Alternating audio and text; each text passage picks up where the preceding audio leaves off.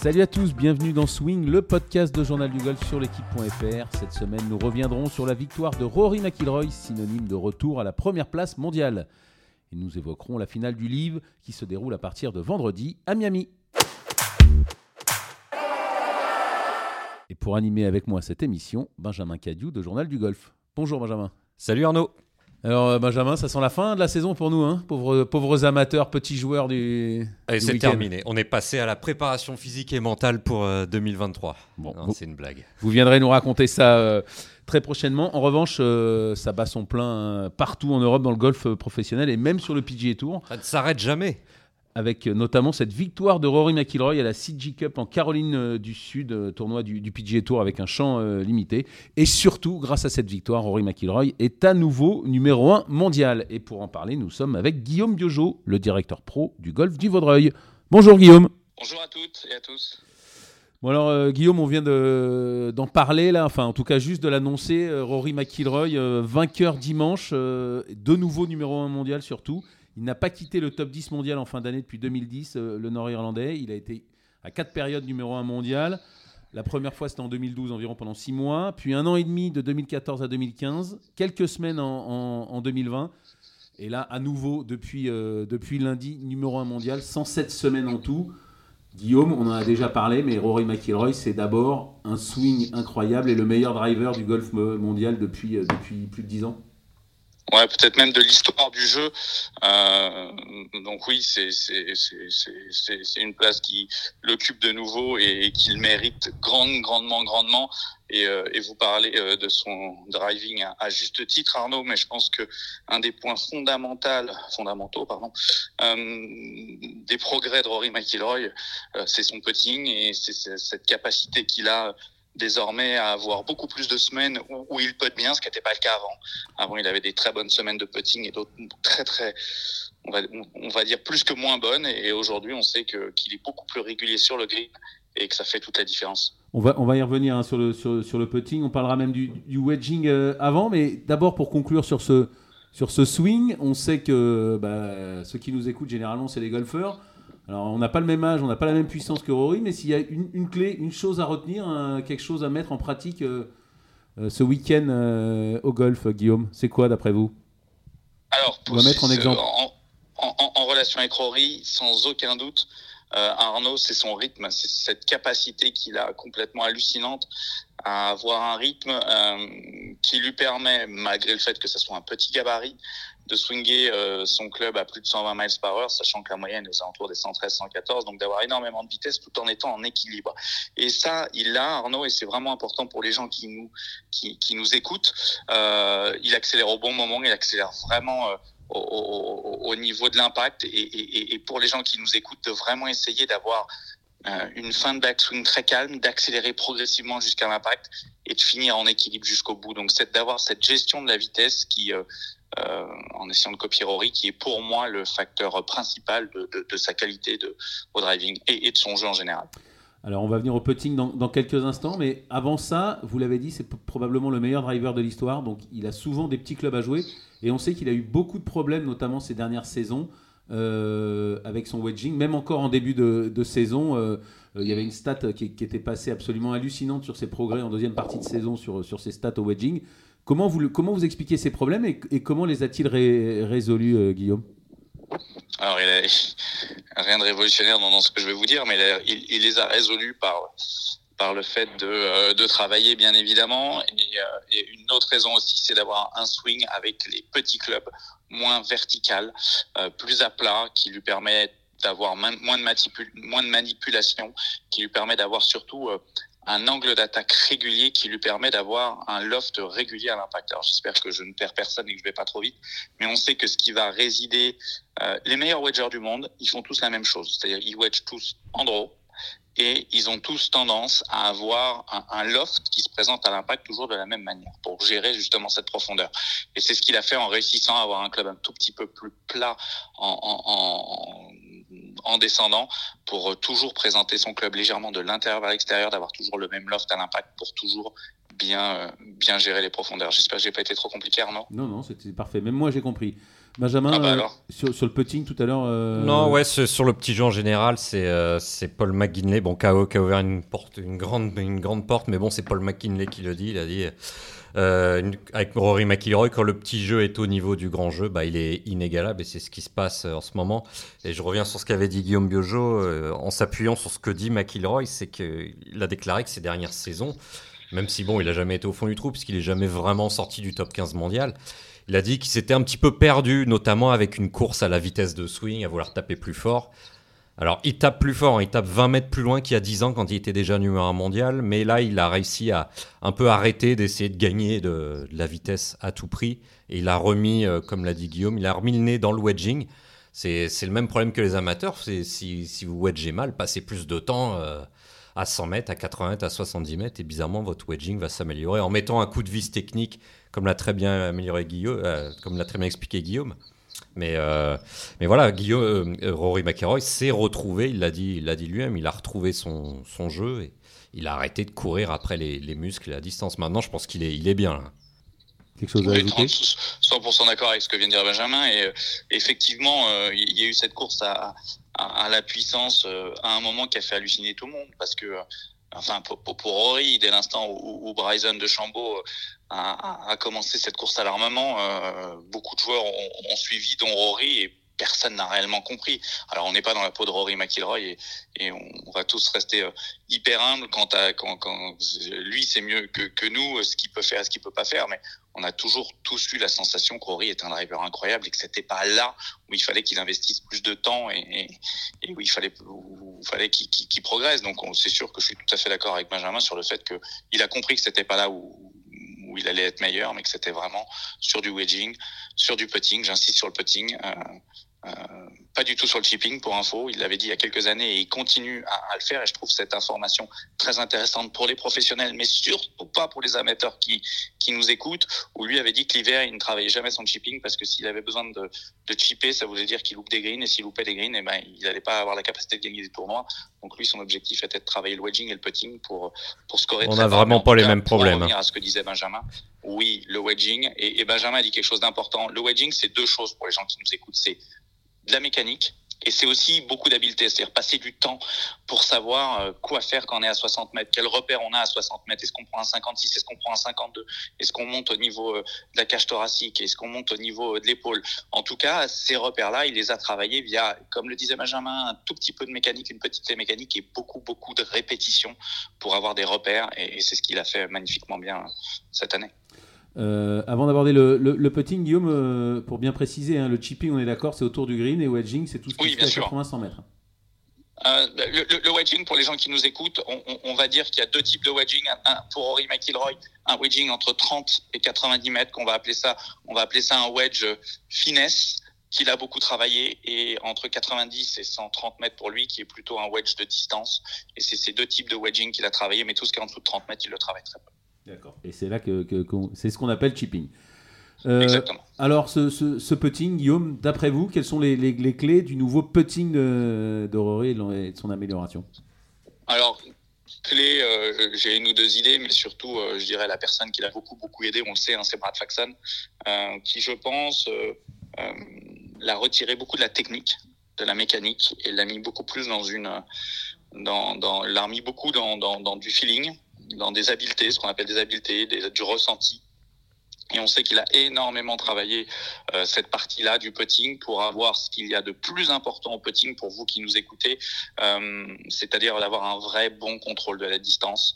Et là, il a fait des progrès tout à fait incroyables parce qu'en plus, on le sait, c'était pas un joueur qui était extrêmement euh, euh, à l'aise sur des potes de retour à 1m20, 1m50, principalement pour le par. Bah, ça, il en a quasiment plus parce qu'il gère beaucoup mieux, euh, beaucoup mieux la distance et, euh, et il, est, bien, bien meilleur entre, entre 3 et 5 mètres, qui sont en général les potes pour birdie qu'il a. euh, c'est- euh, ces deux euh, facteurs de son putting qui sont améliorés entre 3 et 5 Ouais, mètres. Gui- Et- Guillaume, tu as raison et- sur les trois putts. Euh, pardon, je te coupe. C'est euh, au niveau des trois. Il a, il, il a, il a parfois eu des très bonnes stats de putting. En 2012, euh, l'une de ses meilleures années en carrière, il était sixième à la moyenne de putts. Et il était euh, top 60 sur la plupart des, des statistiques de putting, sauf une, le nombre de trois putts. Il a été, il était vraiment pas bon euh, là-dessus. euh, et de, très nombreuses années en carrière, mais notamment, cette année 2012 où il était, il faudrait que je retrouve le chiffre, mais au-delà de la centième place sur le nombre de trois putts par partie. Et ça, ça, effectivement, il a l'air de mieux gérer ses, ses lag putts. Et ça, c'est uniquement la, la, la, la, gestion de la, vitesse, ce qu'on ce appelle distance control au putting. Et c'est vraiment là où il a fait des progrès incroyables. Et un des facteurs pour gérer cette, cette distance, pour, pour une fois de plus euh, les amateurs qui nous écoutent, c'est à la fois de, euh, de contacter la balle au milieu du putter, mais surtout, surtout, c'est de développer beaucoup d'habileté, beaucoup de sensations et c'est ce qu'il a fait avec Brad Faxon, qui est un joueur, euh, on le connaît, hein, qui, est un, qui un putter incroyable et qui a toujours fait sa notoriété sur les greens par son, ce qu'on appelle son touch. Et ben, il a développé le touch de Rory ces dernières années et on voit que ça fonctionne super bien. Et, la stade de, de, de, de, Benjamin le prouve. S'il a fait moins de trois putts, pour lui, c'est, ça lui change la vie. Euh, allez messieurs, euh, petite, petite colle pour vous. Ah. Rory McIlroy est passé numéro 1 mondial pour la première fois le 12 août 2012. Ça, je voulais pas vous, vous poser la question, mais euh, est-ce que vous savez ce qui est devenu le top 10 mondial de, de l'époque? Qui était numéro 2 mondial à l'époque? Donald. Bien. Numéro 3 alors Vous avez vu Booba, Watson dans le top 5 Non, non. non je, alors, je, pas vous l'avez, alors Guillaume, taisez-vous. Alors Guillaume, taisez-vous, vous l'avez vu. Non, mais déjà, il y avait trois Européens. J'ai lu, la stat, Arnaud. D'accord. D'accord. Bah, alors ne dites plus rien, je ne veux plus vous entendre. McDowell, Keimer Keimer, il n'y avait pas McDowell. Mais alors, surtout, ils sont 568e mondial, 107e pour Westwood et 390e pour Keimer. Après, il y avait Steve Stricker, 964e. Webb Simpson, quand même, qui sauve le top 100, 98e. Jason Day, 146e. Dustin Johnson, bon, lui, il est sur le livre, sinon il serait peut-être un peu plus haut, mais il est 26e, le seul du top 50 et quasiment le seul du top 100. Et après, Charles Schwartzel, 141e. Et Hunter Madame, Hunter 1874e. Hunter Madame. Ouais, Hunter Madame.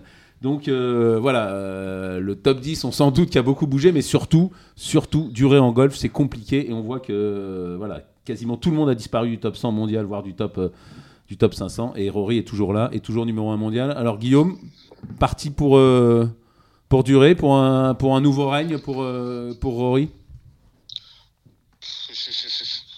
Pour durer, oui. Est-ce qu'il va rester 1 mondial des années ou des c'est tellement dur. Il y, a, un niveau qui est tellement impressionnant entre les Scotty Scheffler, entre Alexander Scheffler, Patrick Cantley, Jordan Spieth, bien évidemment. Euh, tout ça, c'est dur. Ce qui est sûr, c'est qu'il est là, il est là pour longtemps, euh, pour des raisons qui sont simples. C'est que le, le joueur s'est vraiment mis encore plus à travailler qu'avant. Je pense que pendant des années, tout a été très facile pour lui et qu'il y a peut-être eu à un moment une petite baisse de régime au niveau de l'entraînement. Là, on voit, euh, on l'a vu un dimanche quand il a gagné, il y avait quand même beaucoup d'émotions. On sent que, que, que qui, qui s'est remis au travail, qui, qui a réfléchi, il a été voir des coachs, il s'est séparé de certains coachs. En tout cas, il, je pense qu'il a aujourd'hui, il connaît parfaitement après après ces, ces dix années. Euh, euh, Qu'est-ce que je dis Ça fait combien de temps qu'il est qu'il est sur le tour Arnaud, ça fait 15 ans peut-être maintenant? il a frôlé la Ryder Cup 2008. hein. il a fait jouer la Ryder Cup 2008 déjà.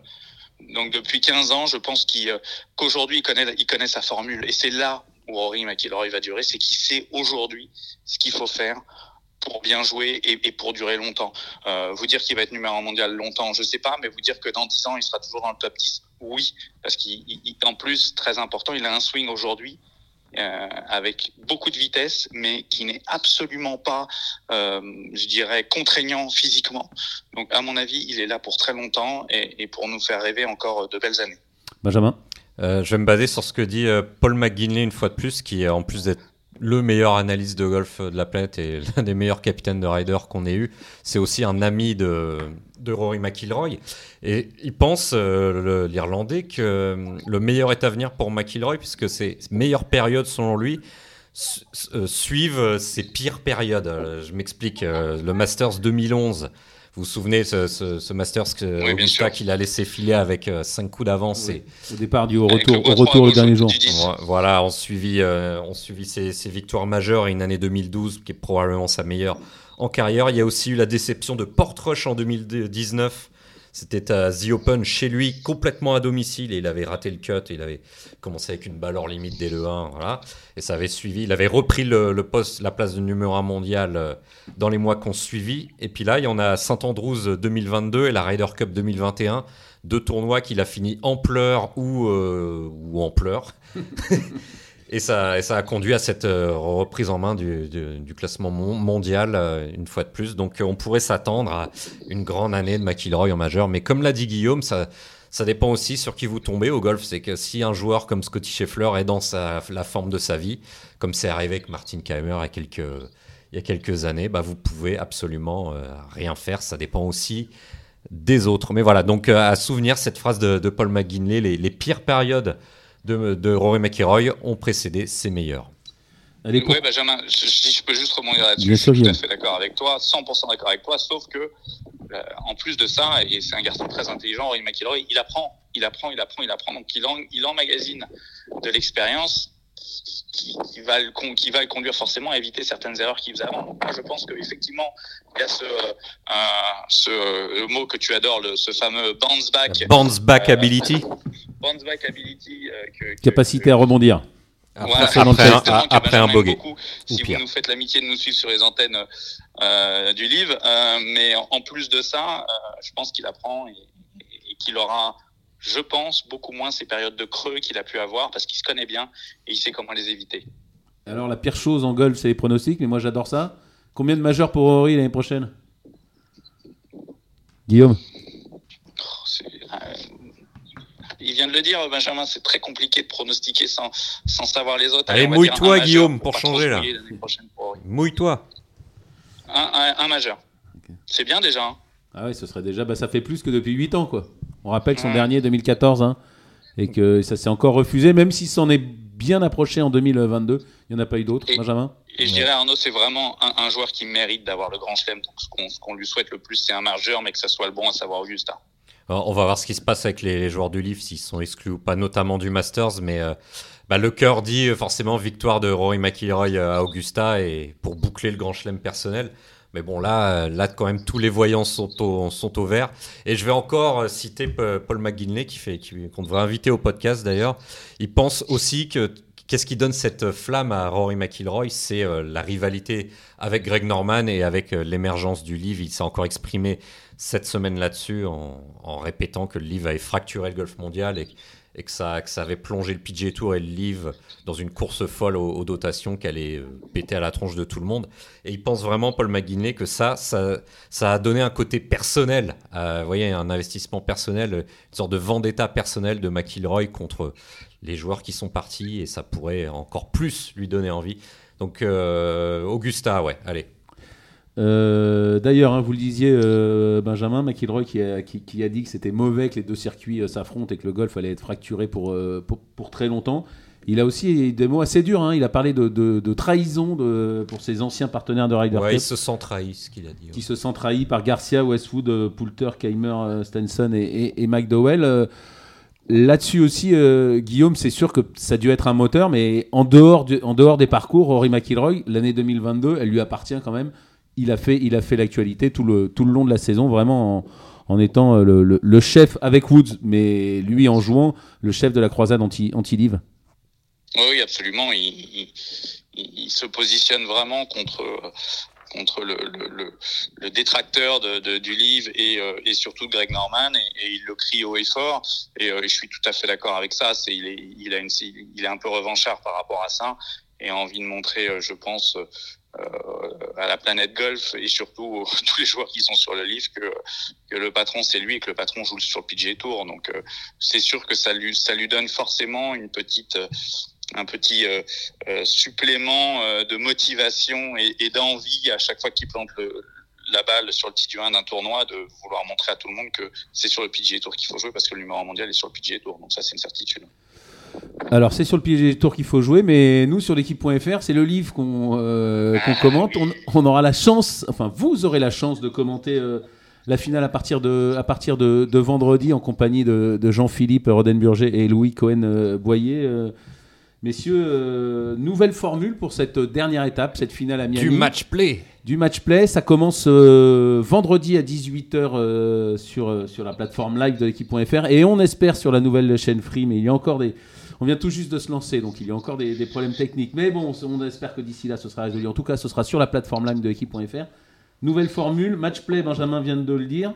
Donc euh, les quatre premières équipes sont dispensées euh, vendredi, donc on jouera les, équipes de 5 à 12. Elles s'affronteront. Il y aura à chaque fois deux simples et un, et un foursome. Les quatre joueurs de, l'équipe s'affronteront. Euh, les quatre vainqueurs affronteront les quatre premières équipes samedi pour ce qu'ils appellent les demi-finales. Même formule, deux simples et un foursome. Et dimanche, retour au stroke play avec les quatre joueurs, euh, avec les quatre joueurs concernés. Tout le monde jouera euh, en tout somme par équipe, euh, par équipe de deux et les capitaines joueront ensemble en stroke play avec les quatre scores qui comptent. Guillaume, j'im- quelque chose, Arnaud. Quelque chose de capital. ah bah allez-y, allez-y. Est-ce que vous savez de quoi je parle? Non, mais je sens Non, que vous les, têtes de série choisissent leurs adversaires. Je les- trouve, ça, je, trouve ça, je trouve ça génial. Voilà. Pour le, pour, pour le vendredi, Guillaume, j'imagine que vous avez hâte d'être à vendredi et de, et de commenter. Ah, Bien sûr, ça va être hyper hyper passionnant et excitant. Euh, Le match play, on sait à quel point à quel point c'est une formule qui, qui manque dans le golf aujourd'hui parce que parce que ben, on, la retrouve surtout en, Ryder Cup et en President's Cup. Donc c'est certain que la confrontation directe, ça va être absolument absolument génial euh, avec une ambiance qu'on attend de voir parce que on sait que euh, bah forcément euh, là en plus c'est du match play mais avec euh, des équipes. En- Enfin ça va être génial et je pense que c'est un, format qui qui manque et qui va être qui va être hyper intéressant et qui va être excitant à suivre. C'est vraiment le terme.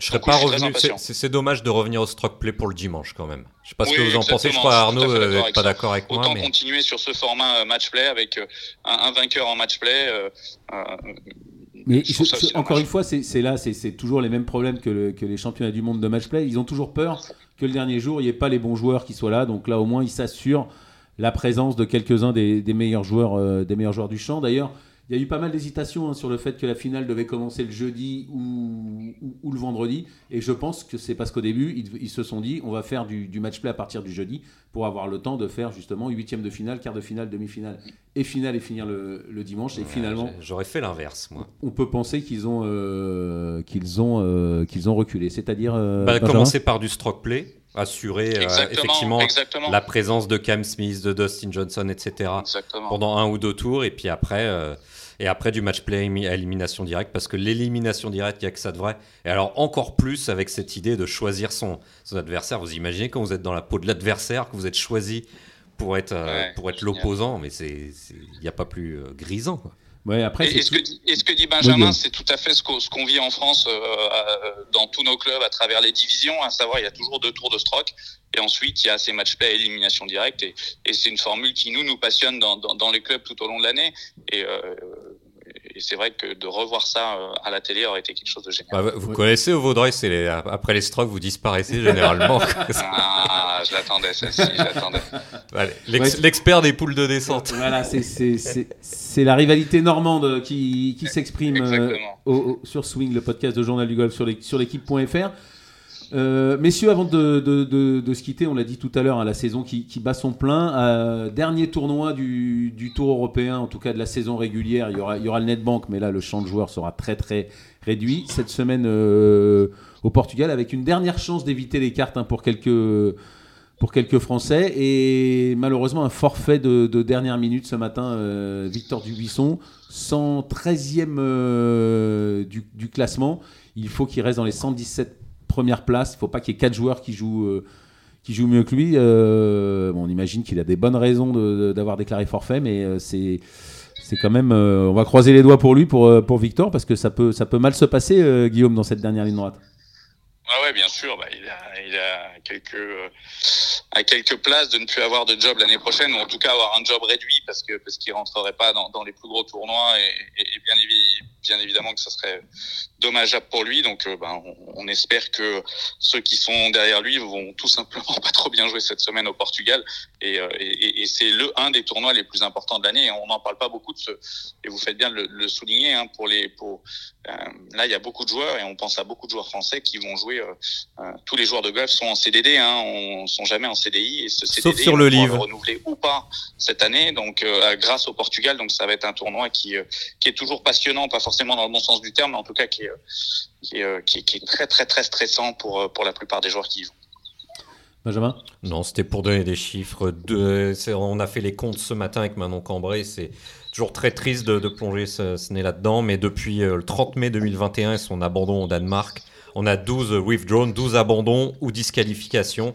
Ça fait oui, 12 abandons ou disqualifications sur ses 28 derniers tournois à Victor Dubuisson. Donc, quoi qu'il arrive, on espère qu'il repartira sur, sur des jambes un peu, un dos un peu plus frais en 2023. Pourquoi pas une grosse pause et repartir sur de bonnes bases. Allez, semaine prochaine, euh, donc on l'a dit, dernier tournoi de la saison. Donc semaine prochaine, bah, début des PQ2, enfin PQ2 la semaine prochaine euh, du 3 au 6 novembre euh, en Espagne, avant la finale du 11 au 16 novembre à, Tarragone. Vous y serez, Guillaume, j'imagine, avec Antoine Pouguet, c'est du côté de Huelva, je, crois. Il y aura également Julien Ken et Benjamin Hébert et Robin Roussel, en tout cas sauf, euh, sauf très bons résultats cette semaine et ils échapperont au, PQ2. En tout cas, ils sont encore euh, inscrits. Il y aura aussi euh, Mike Lorenzo Vera hein, qui est inscrit, je ne sais plus à quelle épreuve. De, ces PQ2, mais lui encore, il peut aussi encore se, sauver. top 2, top 2 au minimum. Guillaume, vous serez bien à Uelva la semaine prochaine avec Antoine? Pas du tout, Arnaud, je serai au, à Majorque pour la finale du Challenge Tour avec Pierre Pinot.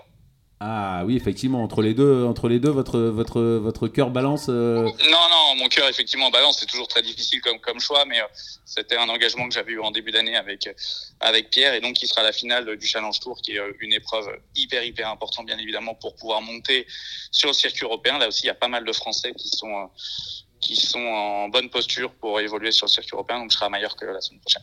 Bon, et eh ben on suivra ça probablement la semaine prochaine avec le retour évidemment de Jean-Philippe Rodenburger à ce micro. Merci beaucoup Guillaume Biojo, directeur pro au du Vaudreuil, d'avoir été avec nous. Merci à Benjamin Cadieu de m'avoir aidé à animer et préparer cette émission. Et évidemment, merci à Hugo Ponce à la réalisation. Salut à tous